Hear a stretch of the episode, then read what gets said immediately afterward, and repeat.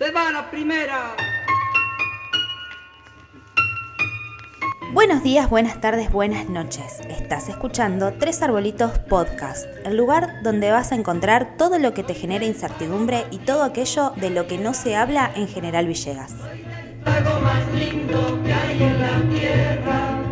Por si no se dan cuenta, soy de Villegas. Bueno, esta vez en un formato más descontracturado, eh, no en formato de entrevista formal, sino una charla que vamos a tener sobre algo que veníamos anunciando en redes, que son las dos canciones que tiene General Villegas. Muchos dirán, General Villegas tiene canciones, es algo que, que no, no es un saber muy común, mucha gente no lo sabe, lo hemos estado preguntando esta semana. Y bueno, tenemos una invitada especial con la que vamos a, a charlar un poco, a comentar eh, la letra de estas canciones, el contexto, las implicancias, si podrían ser un poco de uso actual y otras observaciones que se pueden llegar a hacer. Y tenemos a Susana Garat, que es profesora de teatro y literatura, integrante de la Asociación Civil Te Queremos Tanto y inspectora jefa distrital. Hola Susana, ¿qué tal? ¿Cómo va todo? Hola, ¿qué tal Matías? ¿Cómo te va? Muy bien. Bueno, Su, nosotros te compartimos y ya estuvimos charlando un poco sobre los, las, las canciones que tiene Villegas, las dos canciones que creemos que son las más antiguas. La grabación que tenemos fue facilitada por Sandra, que está grabada por el coro de alumnos de cuarto y quinto año del Colegio Nacional de General Villegas en el año 1966 para el 80 aniversario de Villegas. La información que tenemos por la gráfica de este disco es un disco de pasta, es un gato y un himno. Que las letras son de Zulema Monat para el himno a General Villegas y Roberto Pereira para un gato que se llama Soy de Villegas. Claramente agradecemos a Alfredo Montes que nos brindó el, el tocadiscos para, para poder grabar bien las canciones. Bueno, y ahora vamos a escuchar el primer himno que se llama A General Villegas, que nos nombraba Rochi recién. Vamos a escucharlo y después vamos a hacer algunos comentarios.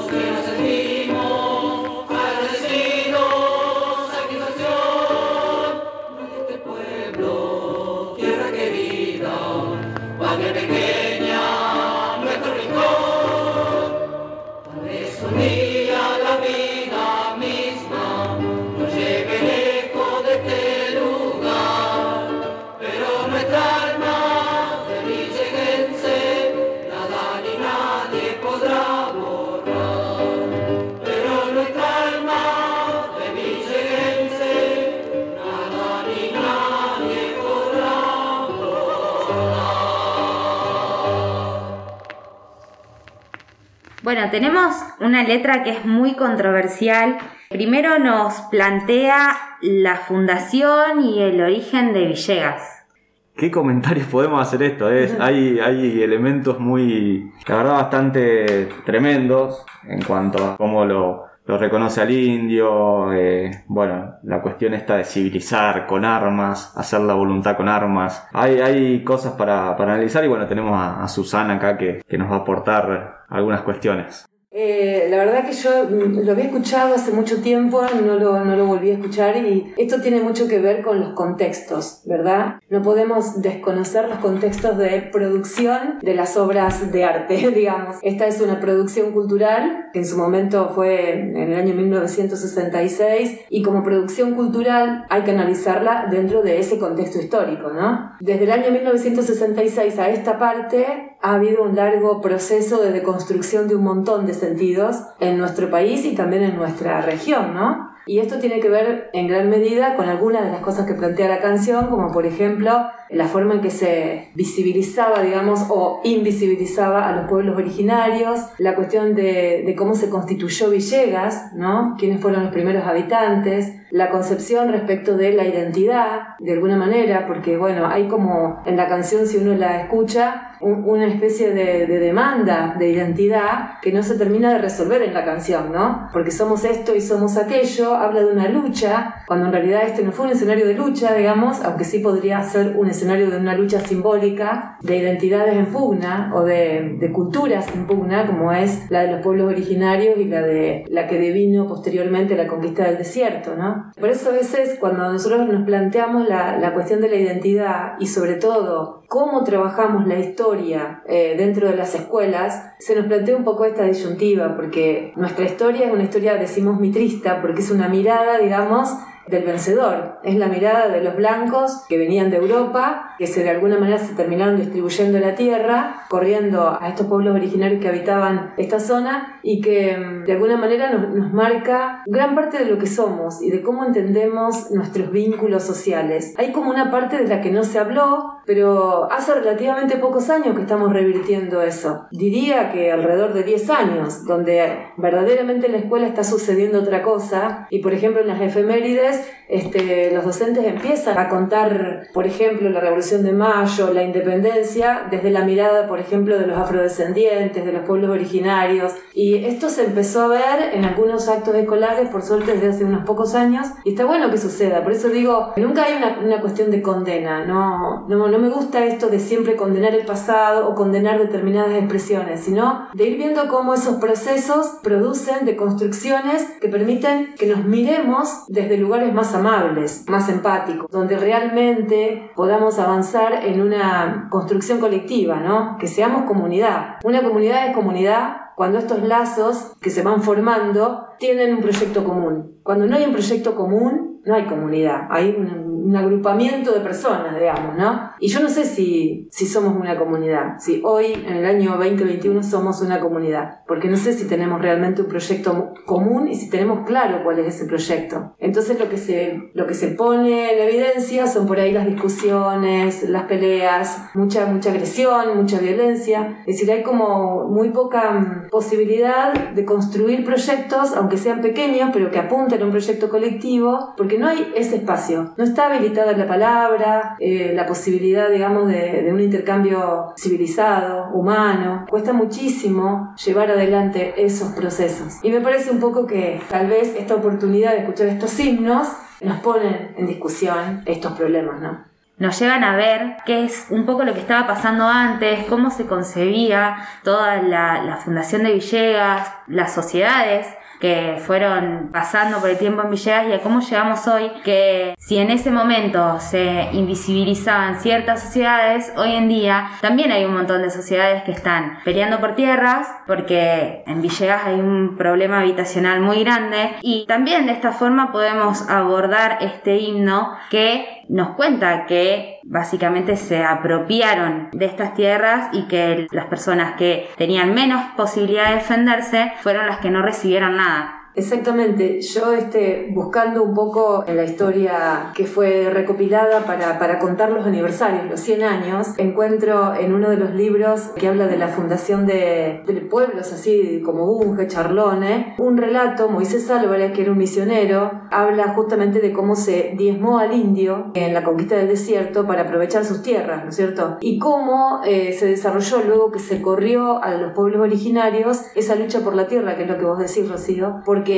finalmente esas guerras de las que habla la canción no sucedieron acá, este no fue un, un territorio de luchas, porque esto era una, una, rastrillada, digamos, acá había un pasaje. Sin embargo, tenemos dos hechos que dan cuenta, digamos, de que ese pasaje no era tan, digamos, tan armónico, ¿no? Porque acá en Santa Regina, de lo que sí. es hoy Santa Regina, fue donde se tomó preso al hijo del cacique sí. Painé. Panguitrus Ward, que fue conocido más tarde como Mariano Rosas, ¿no? Sí. Por esta cosa de que se, se los adoptó entre comillas, y se les ponía el apellido, que después escapó y volvió a sus tolderías, pero ya con un conocimiento de la ganadería y de la agricultura. Es decir, antes de la conquista del desierto hubo un vínculo con los pueblos originarios que hubiese estado buenísimo que se hubiera continuado. Más allá de todos eh, los conflictos eh, que había también y que se generaban por eso, pero había un vínculo. Entonces, ese encuentro de culturas se podría haber profundizado y perfeccionado. Sin embargo, la conquista del desierto vino a, vino a interrumpir ese proceso de cuajo y no hubo posibilidad, digamos, de retomarlo nunca más. Pero lo que es interesante es ver cómo, cómo se distribuye la tierra. Los primeros compradores, uno de los primeros en instalarse en esta zona es Guillermo Melville, que funda la Estancia El Día. Eran 150.000 hectáreas alrededor de ese lugar, que supuestamente eran para ponerlos a producir, pero en realidad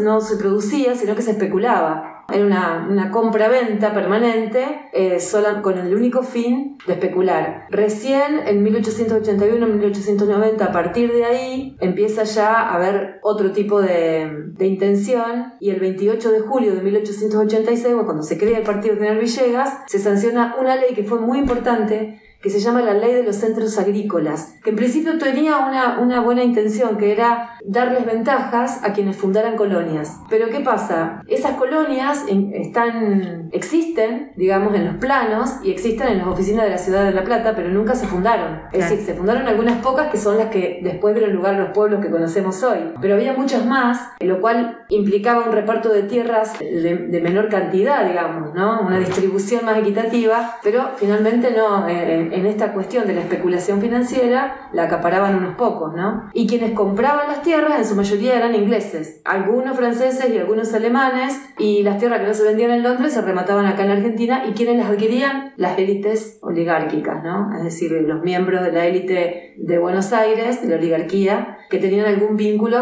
con los ejecutores de las campañas militares de la conquista del desierto. Y entonces, si analizamos por ahí los nombres ¿no? de las estancias, vemos a quién fue a parar la tierra, digamos, y no hubo una distribución equitativa ni para el pueblo originario ni para los soldados que habían actuado en la campaña, ¿no? Tampoco para ellos. Claro, la evidencia más grande quizás sean los nombres de las estancias que perduran, los apellidos que involucran esas estancias. Digamos, hay una historia que, que ha quedado impregnada y hubo una mala distribución, una distribución injusta, si se quiere, de toda la tierra. Claro, y esa distribución injusta, eh, digamos, tiene consecuencias al día de hoy. Eso es lo que nosotros no podemos dejar, no podemos mirar la historia como si fuera algo del pasado que no tiene ninguna incidencia en el presente, no. Digamos, no es casual que haya tanta cantidad de gente con pocas oportunidades de trabajo, tanta cantidad de gente que no tiene ni siquiera la posibilidad de comprar un terreno. Acá en Villegas no hay posibilidad de comprar un terreno, ¿verdad? Porque es muy caro. Entonces, quienes heredaron la tierra, quienes heredan grandes cantidades de tierra, lógicamente tienen más ventajas que, que, los demás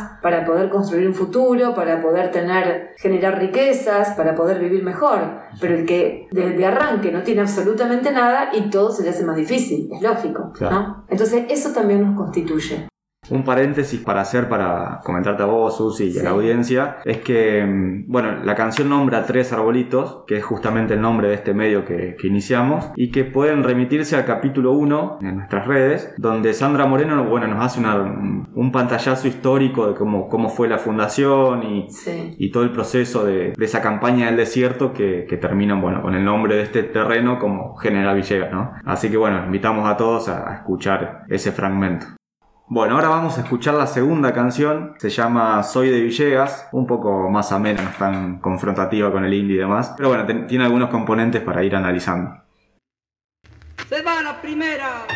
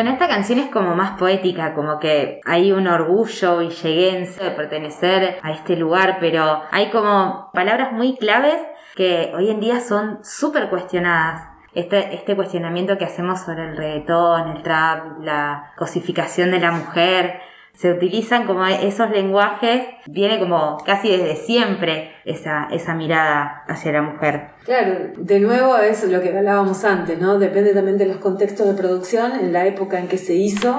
Y después, bueno, si vamos a hablar de las canciones, de todos los, de todos los este, ritmos musicales, de todos los géneros, este, hay un montón para decir de las letras, digamos, podríamos estar días enteros analizando las y todas de, cualquier género, ¿no? Y de todas las épocas. Pero bueno, mm, a mí lo que más me, me llama la atención por ahí de la canción es esta cosa de, de sentirse villeguenses desde el folclore, digamos, tradicional, que también ahí es donde me hace un poco de ruido porque no sé si todo el mundo se siente identificado con esa con, la música folclórica, ¿no? A mí me encanta la música folclórica, pero no sé si es eh, la música que me identifica como eh, habitante de este lugar, digamos. Tal vez no me siento interpelada por esta música, aunque sí me gusta como muchas otras expresiones, eh, y a lo mejor en eso estaría la discusión, que, que, tampoco es una discusión, ¿no? Porque es una cuestión de gustos también, de quien la hizo en ese momento, ¿no? Pero bueno, me parece que plantea un poco esto, ¿no? ¿Qué, qué tipos de música, cuáles son los sonidos?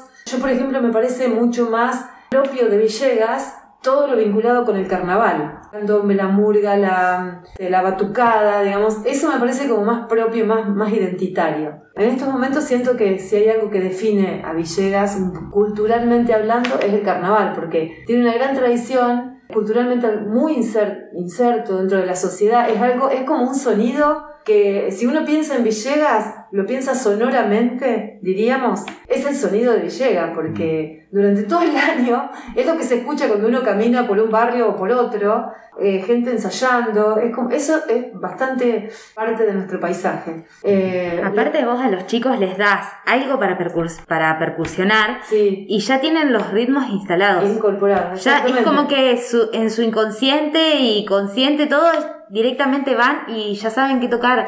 Tienen el ritmo del chato, tienen el ritmo que te dicen, no, esto es de la que ensaya allá en la curva de la Virgen. Claro. Y estos ensayan allá atrás de la vía.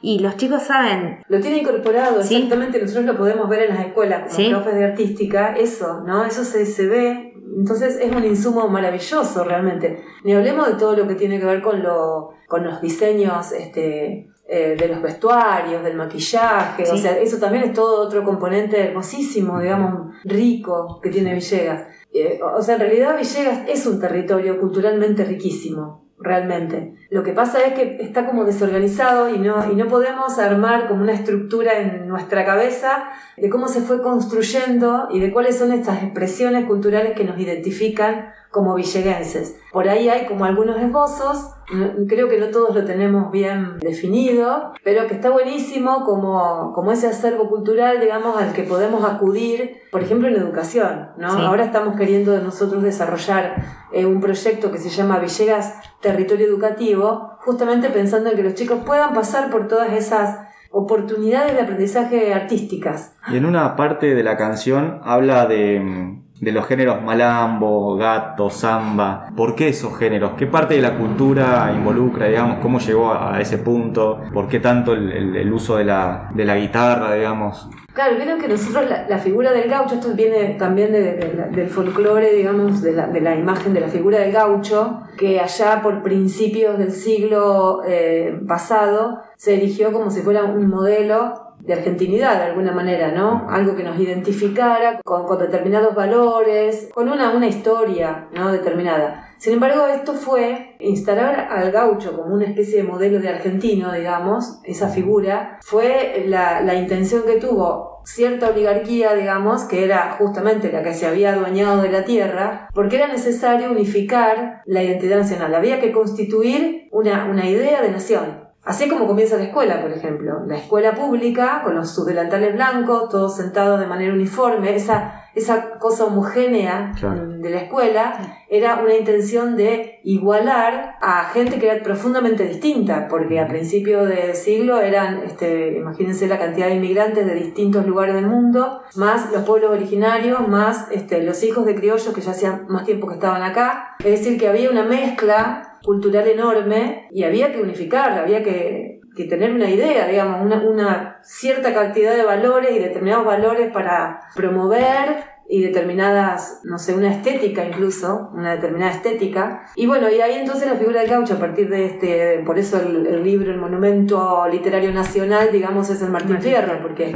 eh, en realidad el Martín Fierro cuando se erige como monumento literario, había sido un libro muy criticado previo a eso, digamos. Ni siquiera lo había tenido en cuenta José Hernández, ¿no? Pero vino bien justamente para introducir esta figura del gaucho como si fuera la figura de, de nuestra identidad. Después nosotros nos quedamos pensando, pero yo no, no me siento muy vinculada al gaucho porque, porque no tengo campo, porque no sé, no, no, no me vinculé con esa cultura. Estoy mucho más vinculada con la cultura de mis abuelos, que era, eran italianos Sí. o franceses, por ejemplo, y entonces lo que me queda a mí en realidad es y está bueno, está buenísimo que, digamos, que pongamos en juego, eh, pongamos a discutir esa, esa cosa que nos constituye. Como dice una canción que habla de que somos una mezcla, que nuestra Sí. identidad es la mezcla. Y, y es maravilloso también ser, tener esa identidad, esa, esa riqueza cultural que, que tenemos como argentinos. Lo que tenemos es que respetarla y que bucear en ella y encontrar síntesis. Igual, este, igual si nosotros leemos el Martín Fierro y lo analizamos a la luz de, estas, de estos paradigmas, lo que vemos es un gaucho perseguido por la justicia, al que lo habían puesto en un lugar que él no eligió y al que lo marginaron, o sea, nunca lo premiaron por, por sus servicios supuestos a la patria, este, lo marginaron, lo persiguieron, es decir, que eso también habla, representa a gran parte de nuestra población a lo largo de la historia argentina. ¿A cuántas personas la, la historia argentina marginó, invisibilizó, persiguió y usó y utilizó, digamos, para, para fines individuales, egoístas, eh, y después los, los, los marginó y los olvidó, ¿no? Entonces, en ese punto, sí el gaucho nos representa. Eso es lo que yo creo. Bueno, ya vol- volviendo un poco al- a las dos canciones en general y toda esta, esta mo- movida que armaron alumnos de- del año 66, hoy, ¿llevarías estas canciones al colegio? ¿Las discutirías? ¿Las debatirías? ¿O las dejarías en el pasado y simplemente como un archivo histórico nada más? Sí, yo eh, llevaría cualquier canción al colegio, porque me parece que es una oportunidad para discutirlo todo, siempre. Nu- nunca hay en el arte algo lindo o feo, digamos, son expresiones. Y como siempre digo, cada expresión hay que analizarla de acuerdo, como lo dije al principio, este, en su contexto de producción y da y es la expresión de un grupo de personas que en ese momento sintieron que eso los representaba y está buenísimo, digamos, y siempre respetamos eso. Concluyendo entonces, podemos decir que todas las expresiones artísticas, no solamente estas canciones, las tenemos que analizar en el contexto. No nos va a alcanzar con lo que nos contó Sandra, no nos va a alcanzar con lo que nos cuenta Susana, pero se me ocurre que lo que podemos hacer es crear un himno de la sociedad villegense actual. Entonces, ¿qué palabras utilizaríamos o qué frases. Los quiero invitar en realidad a todos ustedes, a todos los que nos están escuchando, a que nos dejen en los comentarios qué cosas tendrían que estar hoy sí o sí en un himno de Villegas. Excelente propuesta, me parece muy bien, así que vamos a ver qué, qué sale de todo esto. Y bueno, agradecemos profundamente a Susana que se acercó hasta acá y, y bueno, se, se prendió a comentar un poco sobre este, este tema que trajimos hoy. Gracias, gracias a ustedes. Fue un placer, la verdad, conversar con estos temas que me encantan y, y que está bueno el, la- el proyecto que tienen ustedes, el podcast. Si llegaste hasta acá y te gusta lo que hacemos, podés ayudarnos siguiéndonos en las redes sociales como Tres Arbolitos Medios. Además, podés ayudarnos económicamente entrando a cafecito.app barra Tres Arbolitos Medios. Podés aportar desde 100 pesos en adelante para que este medio independiente pueda seguir creciendo en General Villegas.